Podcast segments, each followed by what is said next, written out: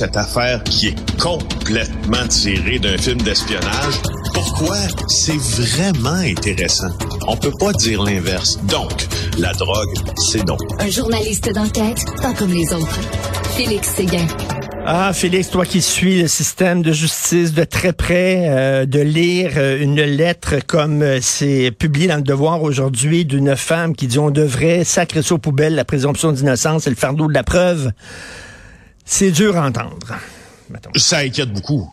Ça inquiète hein? énormément. C'est des positions qui sont qui, sont inquiétantes parce que euh, si tu le sacres au vidange pour un dossier ou un type de dossier ou un type d'accusation, ben, tu es obligé d'en faire abstraction pour tout le type d'accusation. Alors, si le système québécois et canadien, plutôt parce que le droit, bien sûr, relève euh, le code criminel fédéral, euh, ben, écoute, ben oui. dire que tu viens de tu viens de faire un c'est un gros gros gros délit de justice parce que c'est la présomption d'innocence c'est la base de notre système. les, les, gens comprennent mal le système de justice et j'espère que dans le nouveau cours de culture citoyenne là, qui va remplacer euh, éthique et culture religieuse, j'espère qu'on va expliquer euh, l'ABC de notre système de justice aux jeunes parce qu'il est mal compris. Euh, présomption d'innocence, on pense que ça aide, qu'on veut banaliser et justifier les agressions sexuelles, c'est absolument pas ça.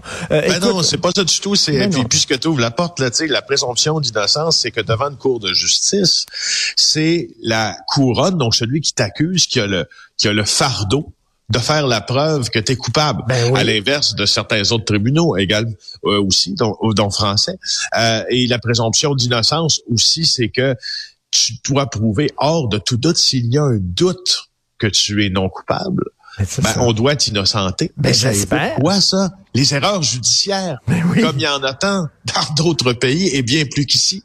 Tu comprends, le système est imparfait, mais et, il est faillible, mais il est pas, il est pas, il est pas tout à fait imparfait non plus. Tout à fait. Euh, Oui, les cours, les cours, Richard, là, go, les cours pour au secondaire, tu sais, les gens savent même pas que, tu sais, en justice, ça commence par une arrestation, puis ça, suit, ça suit par une accusation, puis après ça une enquête de remise en liberté, puis après ça une enquête préliminaire pour voir s'il y a assez d'un procès, puis après un procès, puis après une, une, des représentations sur la sentence que tu vas avoir. Ils connaissent même pas le B à bas non, puis ils savent pas c'est quoi le DPCP là, puis euh, tu sais, il faudrait un peu euh, leur apprendre comment fonctionne notre système de justice et comme je le dis, il n'est pas parfait, mais il fonctionne notre système de justice.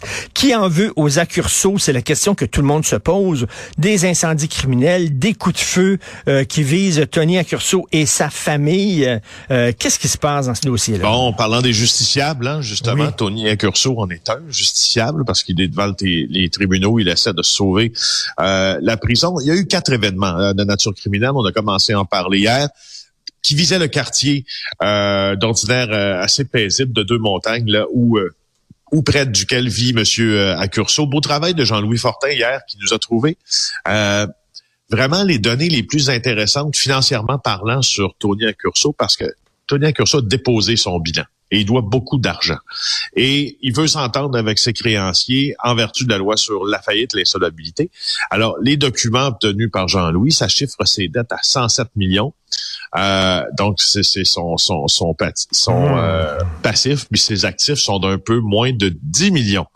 Tu, sais, tu te rappelles que lui, il roulait à un milliard par année avant, mmh, euh, mmh, environ, mmh. Tony Accurso, quand il bénéficiait des largesses de l'octroi des contrats publics.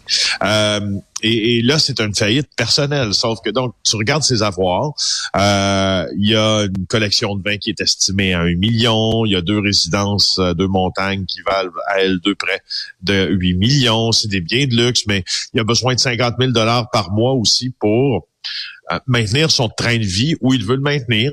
Alors, c'est ce qu'il allègue et tout ça.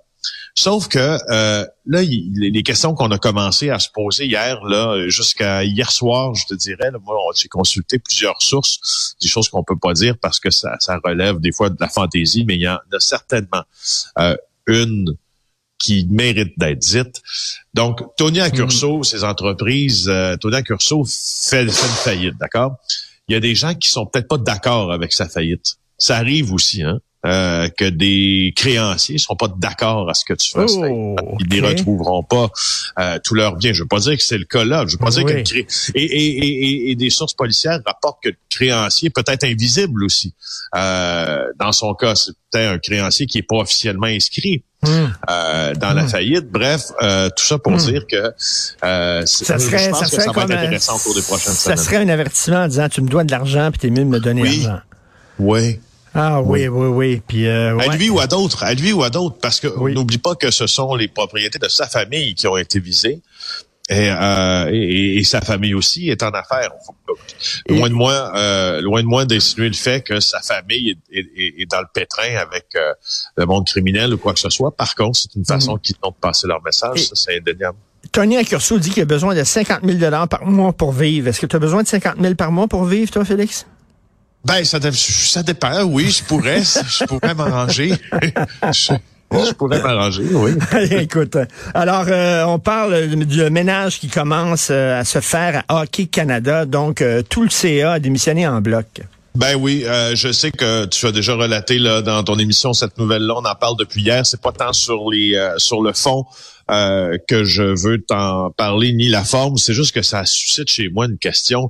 On dirait qu'on a comme secoué, on a comme ouvert un parapluie là, qui venait de, qui venait juste d'être euh, de, subir l'orage, là, puis toutes, toutes les gouttes sont mises à tomber une après l'autre, qu'on a qu'on a shaké ça comme on dit, puis hier, tout d'un coup, boum. Mais écoute, Maintenant qu'ils se sont accrochés, puis que se sont accrochés jusqu'au tout, tout, tout, tout dernier moment, ça sera enseigné probablement comme une catastrophe de relations publiques dans les écoles du monde. Je me, je me demande aussi les, euh, les fédérations provinciales, ces jeunes-là qui se rendaient faire des tournois sous l'égide de Hockey Canada parce qu'ils étaient les meilleurs des meilleurs, ils n'ont pas appris ça en tournoi international, mmh. Mmh. ces comportements-là. Es-tu d'accord avec ça? Ben oui. Ils ont appris ça où, tu penses? Ben oui.